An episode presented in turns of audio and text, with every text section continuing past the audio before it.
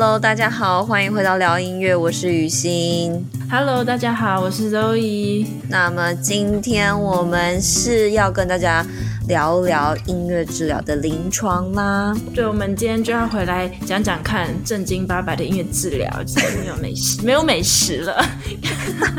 好，那么今天 Zoe 会以就是像是 case study 的方式跟我们聊聊一种嗯。蛮特别的精神疾病诊断，那我就不多说，因为我我也不太了解这个到底是一个什么样的病症，那就肉影就直接跟我们说说这是什么样的诊断好了。好，那我要跟大家分享的呃一个 case 呢，它的诊断名称叫做不片拒绝综合症。它的英文名词叫 pervasive 呀，pervasive refusal syndrome。这是一个精神疾患嘛，对不对？我们今天要聊的是一种精神疾患。对，然后它是一个呃专门发生在小朋友上面的一种精神疾病。哦，就是你们那边界定小孩子的年纪有跟其他人不同吗？你们界定小孩子是几岁到几岁？呃，我是在儿童与青少年精神科，所以有青少年最多到十七岁，十八岁开始就会去就变成人哦。了解了解，嗯，好的，对，是。但这个疾病呢，它呃百分之七十五的几率，它会发生在呃大概它的中位数啦是十点五岁的女生小女生上面，哦，就是十岁左右的小女生，嗯。还特别是在小女生身上，好特别哦。对，但虽然说我是我也有一个 case，他是男生，小朋呃小 boy 小男生，但是大部分呢，呃，他比较常会发生在小女生上面。然后我我查中文文献，其实，在繁体中文里面，我还没有看过这有这样的这个病，或是听众如果知道的话呢，再跟我讲。呃，这个中文的翻译我是。从简体中文那边看到的，它可能就是太少见了，所以怎么样被转介到这样子的一个个案？其实我一开始任职，呃，就被转介到这个个案。哦，我觉得这就是音乐治疗非常神奇的地方。哦，常常呢，我们都会收到其他治疗师、心理师。觉得不知道该怎么办的 个案，还是 contraindicated 很多治疗方式，然后最后呢就会跑过来音乐治疗这边。那你跟我们说说它是怎么样的复杂状况？好了，会让大家束手无策的复杂状况。大家看这个名称嘛，普遍拒绝综合症，普遍拒绝就什么都拒绝，就什么都说不，我不要。哦，他连说话都拒绝，对，嗯、连说话都不说，所以他也不会说不，嗯，一开始就直接不理人这样子嘛。他是这个，他就是静默、缄默，眼睛会看你。我讲一下，我讲一下这个疾病的发展好了，就他的发展历程啦。一开始，这个小女孩她其实就是在转型的过程，就是从小学要升国中这样子转型的地方，然后好像觉得进到国中课业压力有点太大。所以就有点受不了，嗯、然后那个时候又因为 Corona 爆发，然后又有什么线上学习、线下学习之类，哦、反正就很很多那个有压力的源头。呃，一开始的时候呢，他表现出来病症就是呃一直咳嗽跟头痛。一开始就看加医嘛，咳嗽跟头痛，然后大家都找不出来原因，就他做什么身体上面的检查，其实都是正常的，所以他就。呃，回家，然后之后呢，真的是呃头痛咳嗽太严重，家医就把他转介到精神科。这样到了精神科之后呢，那基本上这个小孩他也是呃拒绝上学啦，因为他就是补片性拒绝，然后拒绝上学。然后其实，在精神科的时候，并没有好转呢。这整个进程，这他也拒绝进食，就是拒绝吃饭。拒绝上学，拒绝吃饭，然后他也拒绝自己呃走路，就等于像是呃卧床这样子，嗯、然后有插鼻胃管，就是慢慢的越来越越严重，是不是？他就一开始是头痛啊，然后这边痛那边痛，然后慢慢的他就是。是怎么样的拒绝啊？就是慢慢的就哦，我就想要躺在床上，然后就拒绝下床，嗯、就不做任何事情，然后慢慢的，嗯、然后就不吃东西。哦、嗯 oh,，OK，对，所以这个疾病的话呢，我就觉得看到他这个疾病的演进这样子啦，其实家长是最辛苦的，就看到原本从一个活泼乱跳的小孩，然后呢，可能很快，呃。从呃一直咳嗽、头痛到拒绝上学，然后最后拒绝吃饭，然后最后拒绝拒绝下床走路，然后所以我看到他的时候呢，他基本上卧床，然后呃又就是吊个鼻胃管，然后插尿袋这样子。哇，真的很严重诶，他这样子从一开始头痛啊，然后到后来这样子到。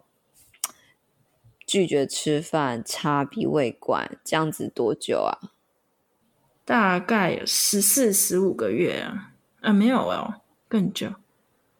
哎、欸，其实很快耶，一年多。对啊，你看这进程很快，对不对？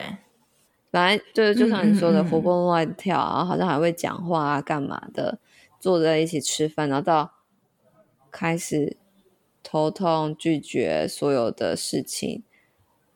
不吃饭到需要、嗯、哦，也拒绝讲话，对，然后到需要这样插管，嗯、哦天哪，插管很不舒服，他连要插管都不愿意吃饭，所以呢，呃，大大家不用太担心啦，这个疾病真的非常罕见，就是 没有那个那么常见，嗯、然后就是因为它太特别了，所以它好像呃，我查了一下文献，是一九九一年呢。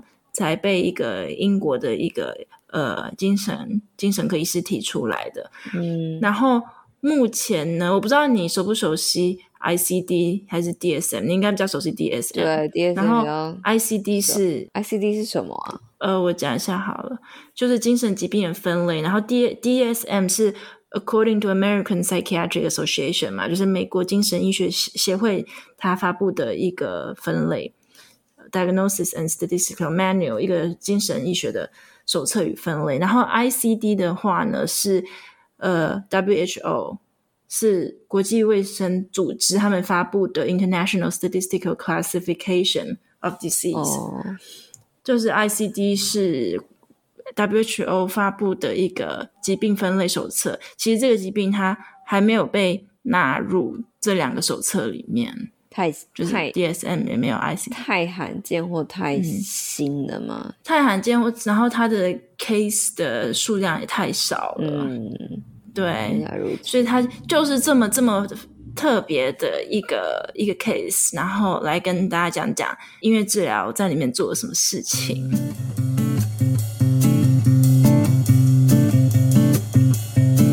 所以，那你接到这个 case 以后，搜寻了他的一些文献，接下来你怎么办？嗯，一开始在做这个 case 的时候，花了蛮蛮多时间在跟心理师讨论，我可以做什么。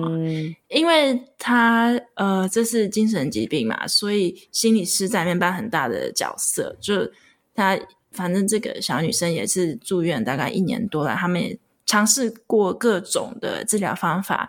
心理师有去，医生当然。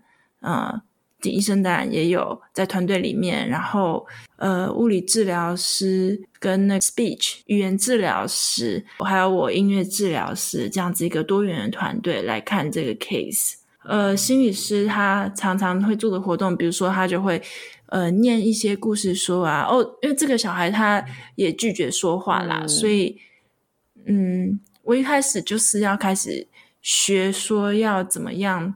读这个小孩想要表达的意思，嗯，嗯，因为他拒绝说话，嗯，然后他说事情都拒绝做。那我最后呢，心理师是跟我说，嗯，他唯一可以做的就是 eye contact，就是做眼神的接触。然后如果他呃不喜欢，他会用很急促的呼吸，他就会呵呵呵呵呵呵。这就表示他说 no，他说不要，所以我们就一开始就开始学习他表达思想的方式，oh. 就是 eye contact 跟急促的呼吸这两样事情，有点像植物人或渐冻人。哎，也没有到植物人是根本不会动，可是有点渐渐冻人，就是只能眨眼睛，你知道吗？就是因为他也不能动，所以他有他的沟通方式就非常非常的微小跟细微。Limited. 对，嗯。但是你说植物人跟渐冻人，他们是身体上的机能导致他不能动，但是这个 case 是心理上的拒绝。可是他们造成的其实他的身体功能都是好的，可是造成他当时、嗯、当下他就是没办法动啊。看到这个小孩，第一个反应我想到的是那个安宁儿童安宁的小孩，嗯，就是因为我以前做过癌症儿童安宁的，就是在疾病的最末端会。小朋友会卧床，然后会表现出这些病症。其实我看到他第一个想法是这样，但是我后来就是也跟心理师讨论，然后我们这边呢是精神科，所以呢我要一直相信说这个小孩其实他的身体功能都是有的。可是你觉得他自己本身，他觉得他到底有没有这些功能？会不会他其实打从心底相信是我没办法，我没有？哎，可是这个疾病它有治愈成功的案例耶，因为我也是看了很多 paper 文献。没有，我是说他其实心里现，他当下此刻是觉得自己是无控制能力的。No No No，他有，因为我们后来有发现一些进展，oh. 他原本是只有呼吸跟眼神嘛，然后呃，他们有就是装摄像机，有装 camera、嗯、看他。当大人不在的时候，他在房间里做什么？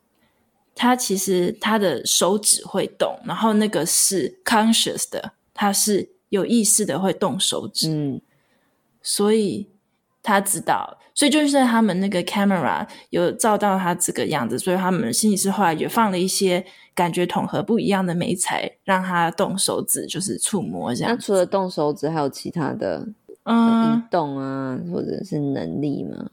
其他的能力呢？有时候呢，当这个语言治疗师，语言治疗师也是，就是都是 passive 啦，读绘本给他听啊，这样子。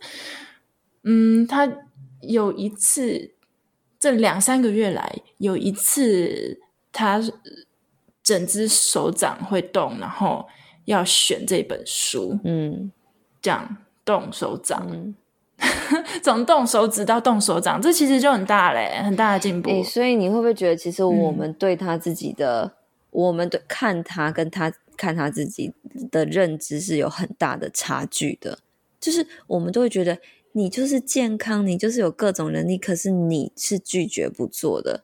可是他自己会不会觉得，就是我其实根本没办法，我根本没办法吃东西，我根本没办法下床，我根本没办法，我。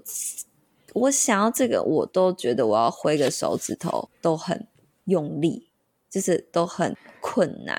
我觉得这个我们就要回去看他这个疾病的成因啦。这个疾疾病它很大的成因都是压力造成的嘛。我刚才一开始讲说是国小进入国中这个转型的阶段，然后呃压力可能但没办法适应。然后我有看一些文献，他这个疾病另外会发生的就是在 refugee 在难民可能迁徙的过程里面，很多压力无法调适，然后最后 learned helpless，最后学到的无助，就是面对压力无助之下所发展的这个疾病。所以我觉得是我们会看它是这个疾病，是因为我们从我们的眼光、我们的角度去看它。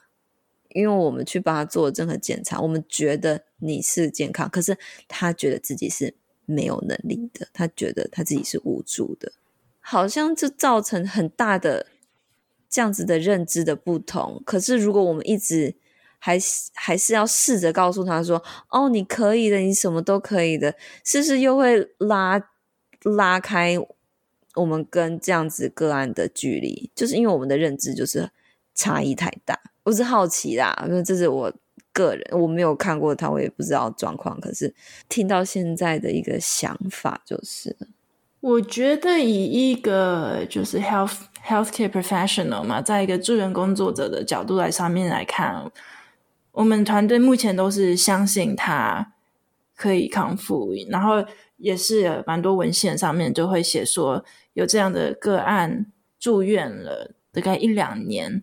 那慢慢的透过 non-invasive，就是不是侵入性的治疗，然后让他重拾生生命的掌握权的话，其实重建他的自信心、他的 self-esteem、他的自尊心，那我们都是相信他最终是可以康复的。那就是要看他如何要相信你们所相信的，是吧？对，不然就是他如果继续所有事情都拒绝的话，就真的很很难那个。但是因为这另外是法规的事情，对不对？嗯、我们也不能让他就这样安乐死啊。就说拒绝，就拒绝吃饭，拒绝。法规其实很多时候他没办法符合脉络，就是我觉得很多时候法规是一个 baseline，它就是一个。嗯简陋的答案，他没办法给出一个很好答案。就是法规在那边，好像是只得遵守。那这也这是现在的唯一的唯一的规矩，所以我们这样做。可是这又是一个这么复杂的 case，对，它中间还有好多其他的因素哦。然后这个孩子他拒绝让我们了解他的困难，他选择自己一个人无助。我就觉得，对，不然你觉得医护人员的立场该怎么做呢？嗯、呃，这个很简单啊，just meet where your client's at。你可以，你可以去跟他在一起嘛，而不是我需要我的立场。呃，就是觉得有有有立场，现在好像也没有到那么重要，我觉得。所以我就是觉得音乐治疗就很神奇的地方就在这边，嗯、就是我们怎么样做，我们做的怎么样的介入呢？Provide a sense of belonging，就是这是我第一个很大的 goal，、嗯、就是说跟这个小孩，我要让他知道我们是在一起的，我们是在一个房间，我们有这样的这样子医病关系，这样子非常的 humanistic 的治疗关系。这当然是第一点，因为你有这样的这个目标嘛，治疗目标就是 sense of belonging，我们是在一起的治疗目标。所以我一开始去的时候呢，其实我也没有唱歌，诶，我用哼歌的，然后我是呃根据他的呼吸的速度在哼歌，大家就可能想象就是感觉起来像是在唱唱摇篮曲的感觉。就是个妈妈对她的 baby 唱摇篮曲，然后它主要是提供一个空间，是说哦，我们在这边支持你。那我透过音乐的旋律，然后这样缓慢的这个律动呢，我们在一起哼歌。嗯，就是我那个时候进去第一件做的事情，这就是音乐很特特别的地方啦。那当我知道这个小朋友呢，他的这个。疾病的演变历程是这样，然后呃，他是因为这个 stress，因为呃压力所造成的。那我们大家就知道，就是不能再给他压力嘛，我们要给他呃可以生活掌握的感觉，就是 sense of control。所以呢，嗯，另外一个活动设计，我就是做这个乐器的选择啦，decision making。嗯，我会在他的。病床前面就是摆两个乐器，然后就会问他说：“今天呢，你要跟我玩这个乐器，左边这个鼓，还是你要跟我玩旁边的这个乌克丽丽？”这样子，你就觉得这，我就觉得小朋友很聪明，这小女孩她都听得懂，她的认知功能是没问题的。然后透过她的眼神接触，她就会一直看着乌克丽丽，然后我就会知道，哦，你要你今天想要跟我弹乌克丽丽，好，没关系。我其实做非常非常多乐器的选择，比如说。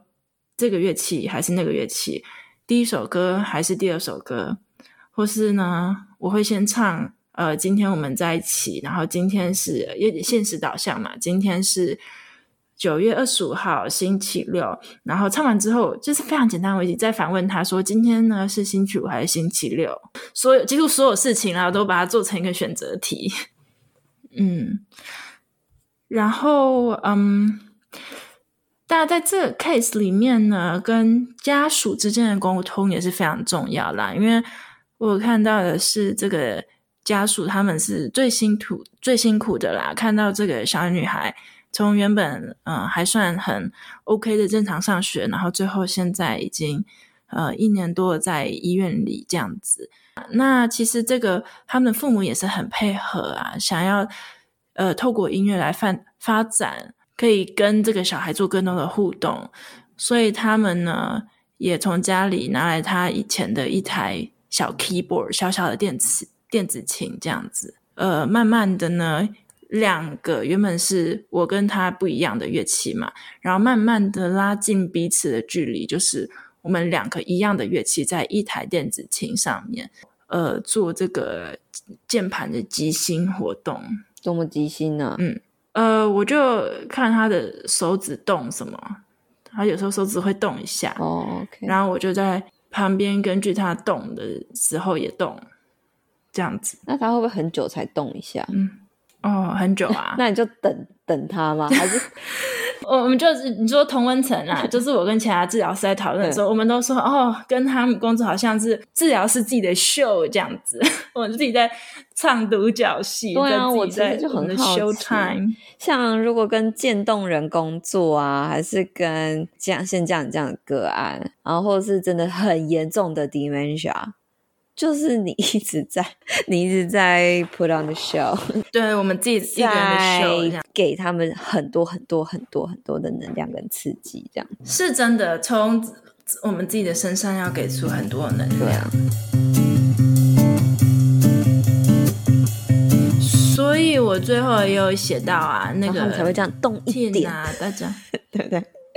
就是有那么一点就已经很多了。对，就是从动手指到动手掌，大家就超开心的。觉得啊、哦，天哪，怎么可以动这么多？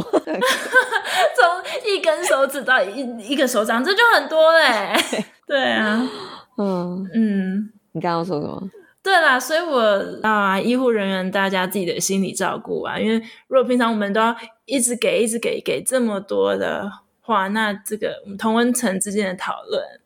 就还蛮重要的，就是要告诉你说，嗯、虽然这么一点点，可是已经已经达到很大的效果了。对，其实那我们那个 team 的那个 leader，就是 team 带这个团的治疗团队，主要是心理师啊，他就说：“哦，你们治疗师不管做什么都好，只要有一点点什么都跟我说这样子。”他就是已经说不管怎样都好，对。真的啊，只要有回报，有怎样都已经很、嗯、很多，很棒了。好啦，真的是辛苦你了，真是很特别的一个个案呢。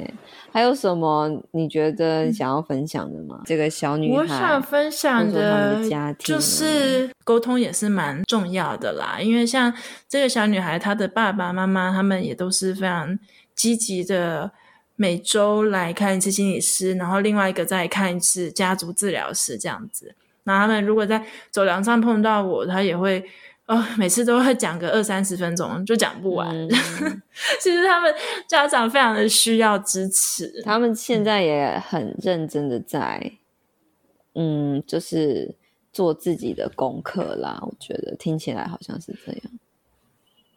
哦，对啊，就是他们家长，因为这个 case 太少见了嘛，所以爸爸呢，他也会。会去找很多很多英文的文献，然后再发 email 给给心理师、给不同的治疗师看，这样子。嗯、所以这爸爸也是很积极，很令人不解齁，怎么会？就是世界之大，无奇不有。嗯，而然后我会觉得这样的 case 真的是你要在大的医院里面才碰到啦，真的非常罕见罕见的疾病。一般的小诊所的话。应该是不会碰到这么极端的 case。呃，要住院当然是不会住在小诊所啊，嗯、因为需要很多人的照顾。哦，小医院啊。但是我觉得倒也不是碰到不碰到，他们就是存在。先不说他们到底是多还是少，就算他们是少，嗯、他们也是一群人，不管他们多罕见。其实这也是这也是非常 controversial，非常有争议。因为我也听过护理师跟我说。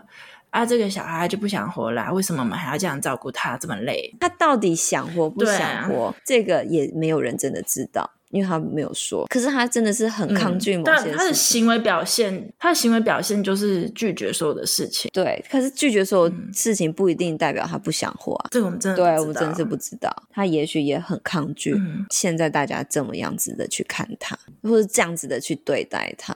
然后他的抗拒就越来越多，越来越多，哎，就变成今天这样。他是一个在抗议的状态吧？我猜，我觉得他真、嗯、比较像真的是用他的生命在抗议。嗯、对，他一定有什么想要让我们知道，可是是不是能用对的方式去理解？这也许是他正在教教我们的事情吧。我们要能读懂他表达的语言，嗯，然后他也在学习要怎么表达自己想要表达的意见。对啊，嗯。对、嗯，哦，对，所以在嗯，这个小孩子的 Hello 歌啦、嗯，每次结束呢，我都会唱这首，就是 Danke für diesen guten Morgen，我会说是啊，谢谢你今天在这边跟我一起，嗯、谢谢你，呃，Danke dass ich dein Wort verstehen，谢谢我，我可以理解你想说的话，这样子，嗯、就是我的 Goodbye song、嗯、是以这样的心态再唱回去。嗯，嗯。好啦，不管是你还是你。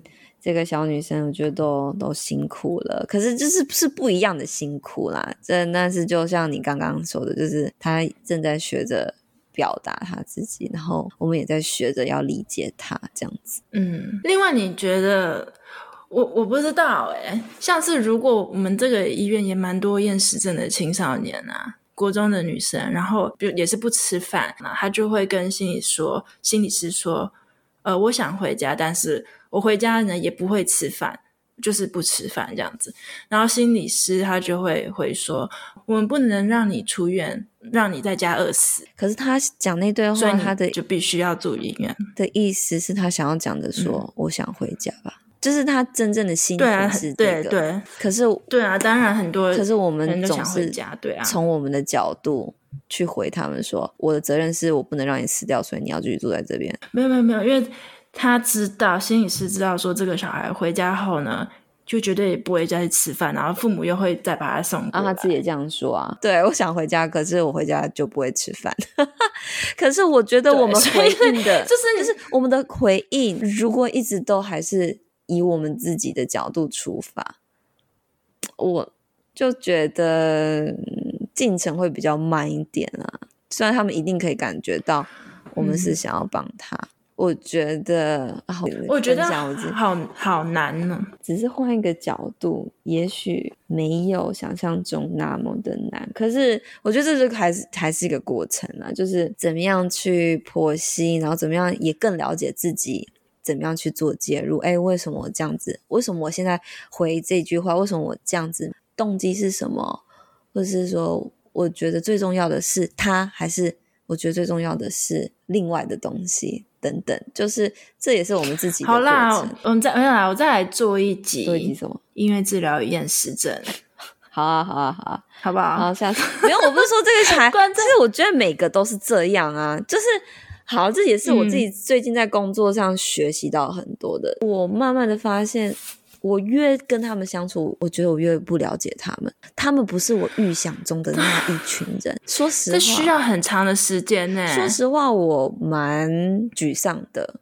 我就会觉得，哎，怎么会跟我之前学习的什么一切都没有什么连接？我应该要更面对自己的无知，然后更去不时不时的去问自己，是说，哎，他们现在在哪里？他们现在哪一种状况？我是不是？嗯先去理解他们这样子的状况，我再来思考我下一步要怎么做。我至少要知道他们在哪里。对，我觉得你讲的很好，因为呃，就是还在做这个 case 之前，我就跟我的另外同事说，哦，我可以从他们身上学到很多事情。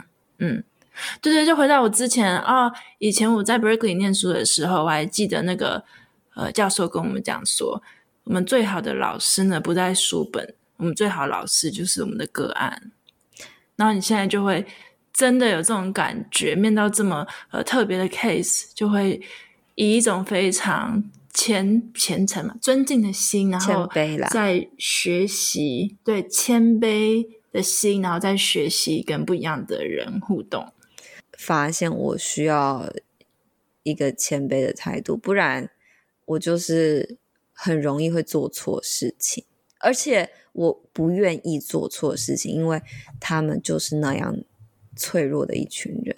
我不想要有任何伤害，很单纯的就是这样子。因此，我觉得啊，还是要保持这个 谦卑以及无知的状的的状态，应该会比较好。不是说一直要无知啊，嗯、可是说一直要学习这样子。对，一直在学习，真的。